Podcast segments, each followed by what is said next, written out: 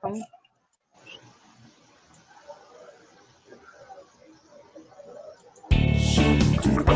Economia é fácil. A informação traduzida para a sua linguagem. Com Almir Cesar Filho. Olá! Olá, gente. Seja bem-vindo ao Economia Fácil, canal de economia aqui da Web Rádio Censura Livre, www.clwebradio.com. Hoje uma entrevista especial, convidei aqui a minha amiga economista Karen Freitas para conversar conosco sobre o tema da semana aqui do Economia é Fácil.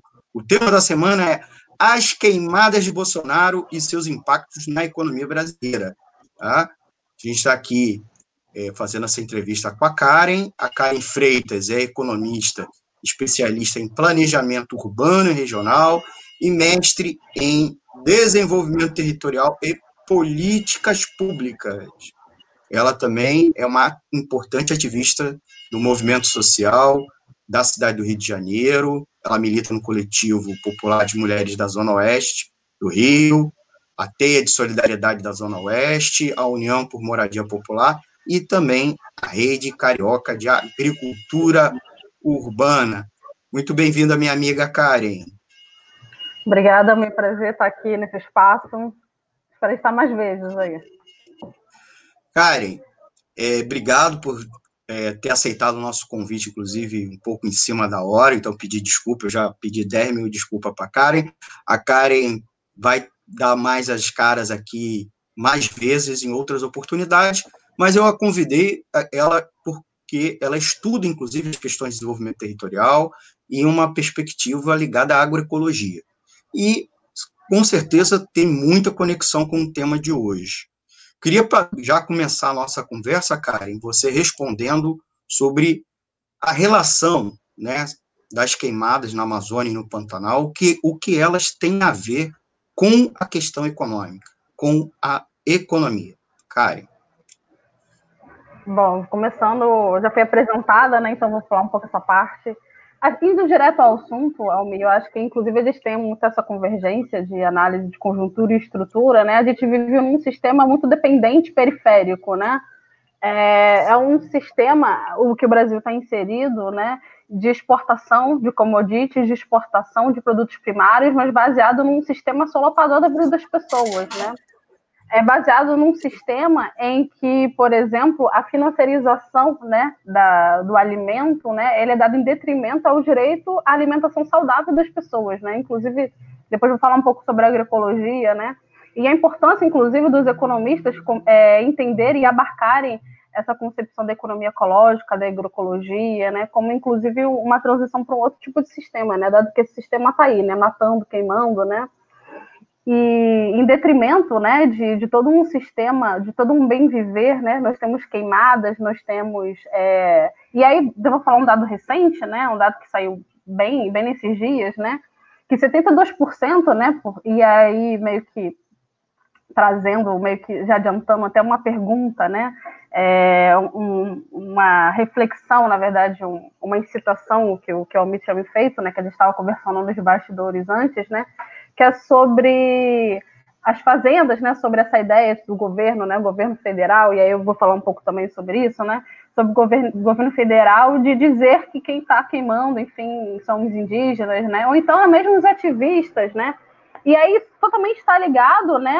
a um processo de cada vez mais é, ampliar, né, a fronteira agrícola, né, e justamente no momento em que a financiarização desses alimentos é cada vez maior, né, um, algo que não deveria ser financiarizado, né? Algo que deveria ser um direito, né? Ainda mais num contexto atual em que há o aumento da fome no Brasil, né? Um contexto atual de diminuição do auxílio emergencial, né? Dentro de uma concepção guediana aí de economia, em que a natureza ela é só fornecedora de produtos primários, né? Então, é, não tendo a concepção de, das, das, próprias é, propriedades, das próprias funções, né, da própria natureza, né, enfim, dos próprios, como os economistas ecológicos dizem, né, é, os serviços ecossistêmicos, né, pelo contrário, né, aqui a gente está, de fato, muito atrasado essa concepção econômica, né, a gente de fato está muito atrasado é, e, e num, enfim, num modelo econômico totalmente subordinado, totalmente subordinado e que é isso, né? E aí quem mais sofre são os mais fragilizados, inclusive o racismo ambiental, né? Não à toa são os indígenas, né? Que estão sofrendo com essas queimadas de forma mais, direta, né? Não que essas consequências não sejam sentidas, né? Conversando com uma amiga em São Paulo, ela estava me falando da, da fumaça, né? Que, que chegou em São Paulo, né? Em outros territórios do Brasil, enfim, né? Mas isso está totalmente ligado ao racismo ambiental, meu ver, né? Não à toa até que a CSA, né, que agora é Ternium, né, uma empresa é, poluidora, está na Baía de Sepetiba, né? Enfim, é um, é um assunto que ele vai permeando tantos debates que eu fui meio que, que caminhando, né? É, e acabei respondendo um pouco, até um pouco as outras perguntas, né? Que depois eu, eu posso voltar um pouco.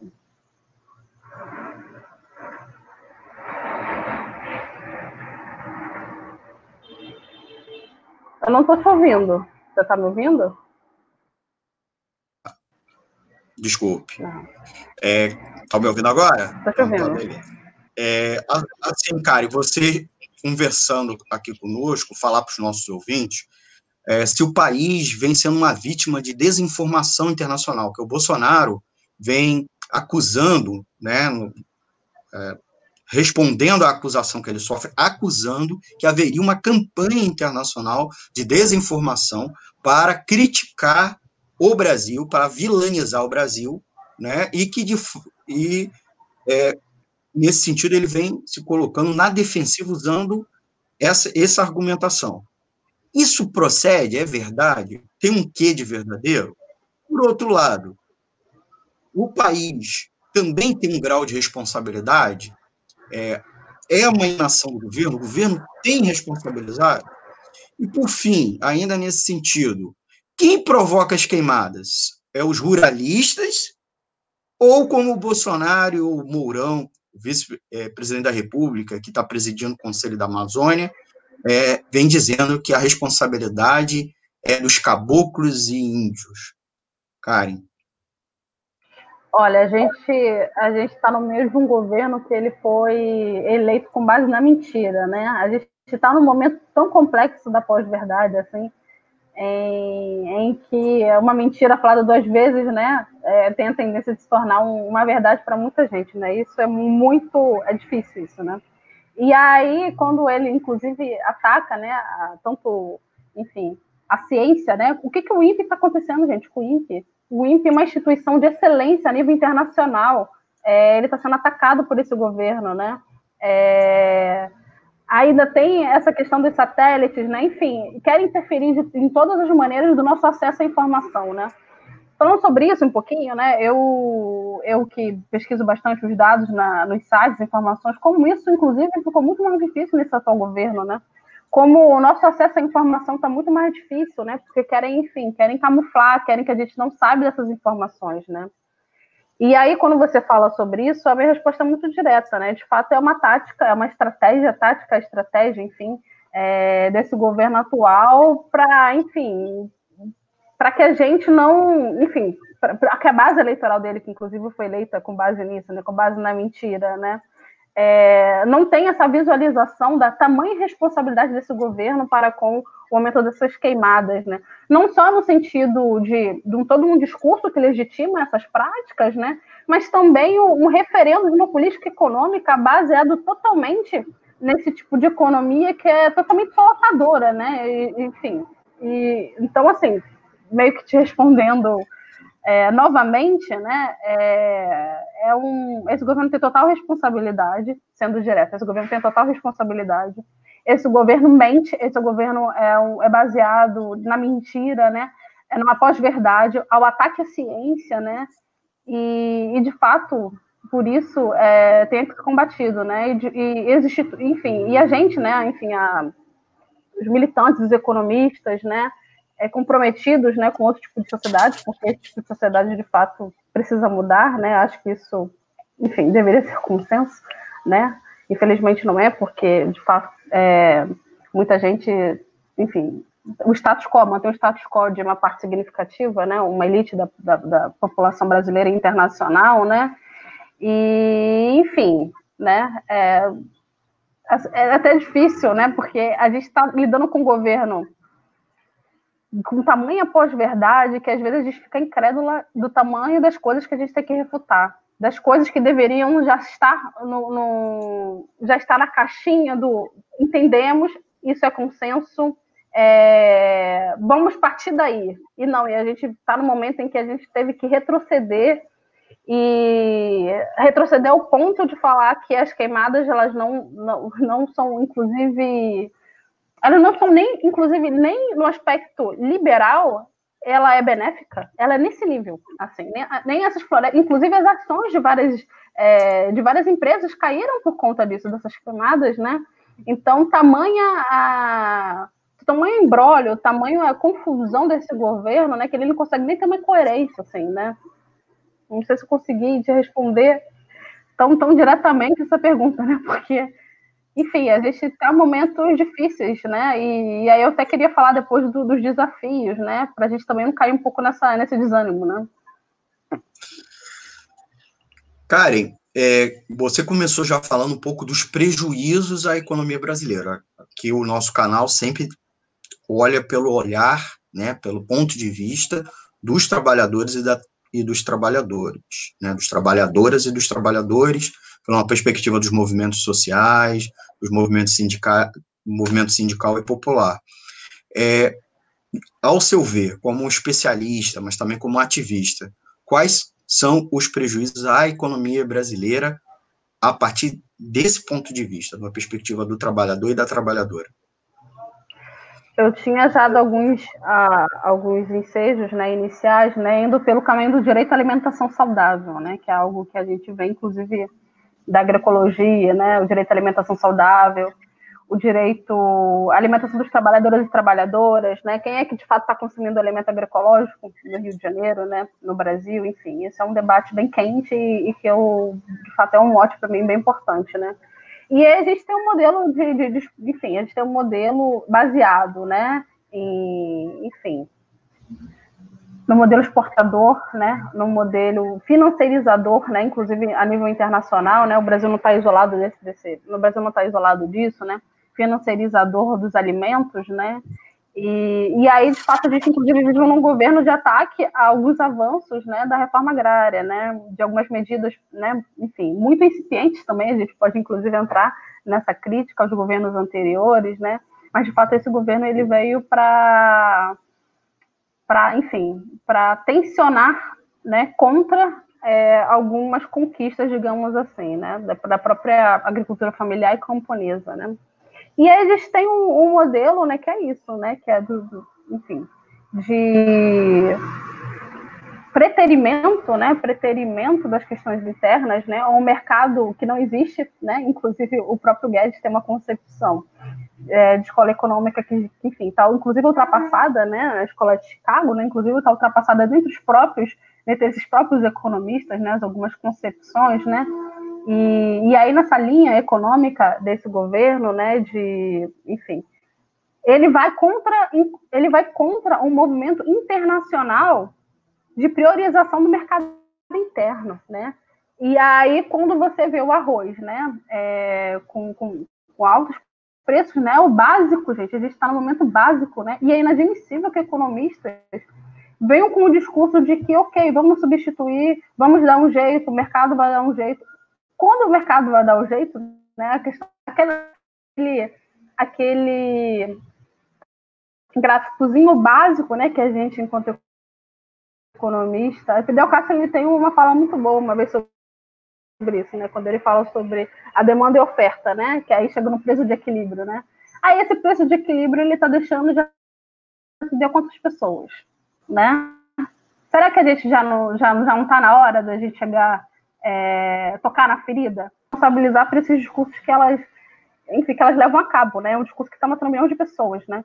Então, indo pelo, pelo olhar do, do trabalhador, né, de fato, a gente está vivendo um momento em que as condições básicas de reprodução da vida, elas estão ficando cada vez piores, assim, né? E eu não vejo outro caminho senão um outro tipo de sociedade, assim, né? E eu acredito muito que a agroecologia, ela tem base para isso, assim. Ela tem base para ajudar, para ajudar nesse, nesse movimento, né? Então, a gente vai até para a última pergunta, né, Karen, que é justamente qual a alternativa para o Brasil diante é, das queimadas e desse modelo econômico que está gerando as queimadas na Amazônia e no Pantanal. E aí agora eu vou responder muito como ativista, né? Não que eu não tenha respondido antes, né?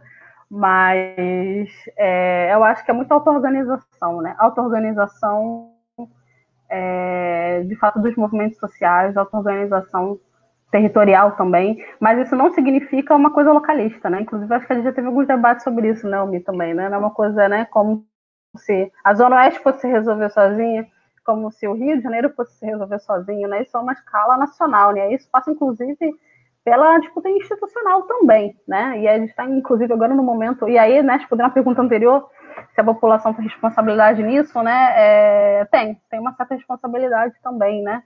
Quando a gente de fato não elege pessoas pelos discursos fáceis, né, e não vê um programa de governo, né? O Bolsonaro tinha alguns slides, alguns, algumas palavras soltas, né?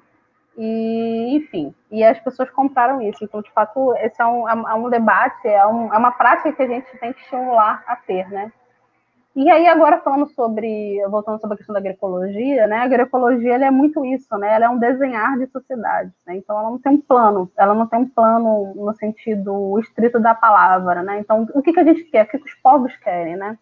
Isso vem, inclusive, de uma concepção muito da América Latina, né? Dos indígenas, enfim, das outras sociedades, do próprio Brasil caminha bastante sobre isso, na agroecologia no Nordeste, no Sudeste, né? Que é, enfim, pensar que essas estruturas precisam modificar, né? E tanto da reforma agrária, né? E aí, quando está falando de direito de alimentação, ele parece uma coisa solta, né? Mas o direito à alimentação ele está totalmente ligado a questões estruturais, né? Como é que você vai cozinhar ter alimentos saudáveis se você não tem uma redução da jornada de trabalho, né? Como é que você de fato vai comer de forma saudável, né? Se você não tem um tempo de deslocamento razoável para sua casa, né? Como é que a Maria, como, como é que o João, né? Ele vai ele vai chegar em casa, vai cozinhar, né? Se, enfim, ele ficou mais de quatro horas no transporte, se ele teve uma jornada exaustante, né? Como é que ele vai ter acesso a alimento saudável se ele não tem acesso à terra? Como é que ele vai ter acesso a alimento saudável, né?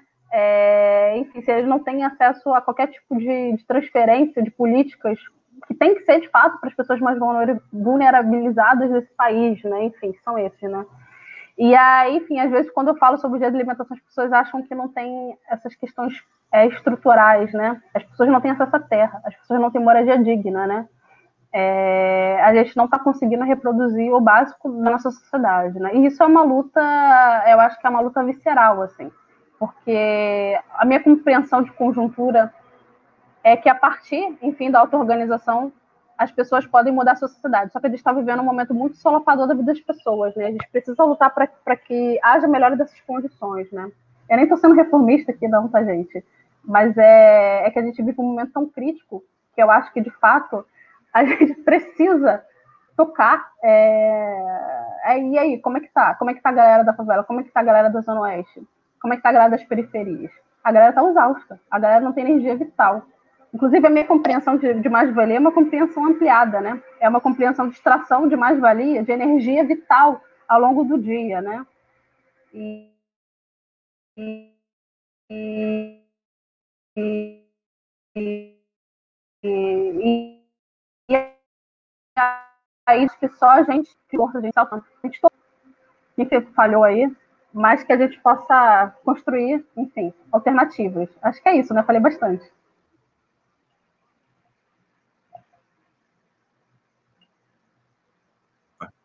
Vocês, tá acabaram tá ouvir, vocês acabaram de ouvir a Karen Freitas, economista, ligada à questão ambiental, pesquisadora na área do desenvolvimento territorial. Queria agradecer a ela e ela vai voltar aqui no Economia Fácil em próximas oportunidades. Muito obrigado, Karen. Até a próxima. Valeu, obrigado. Tchau, tchau.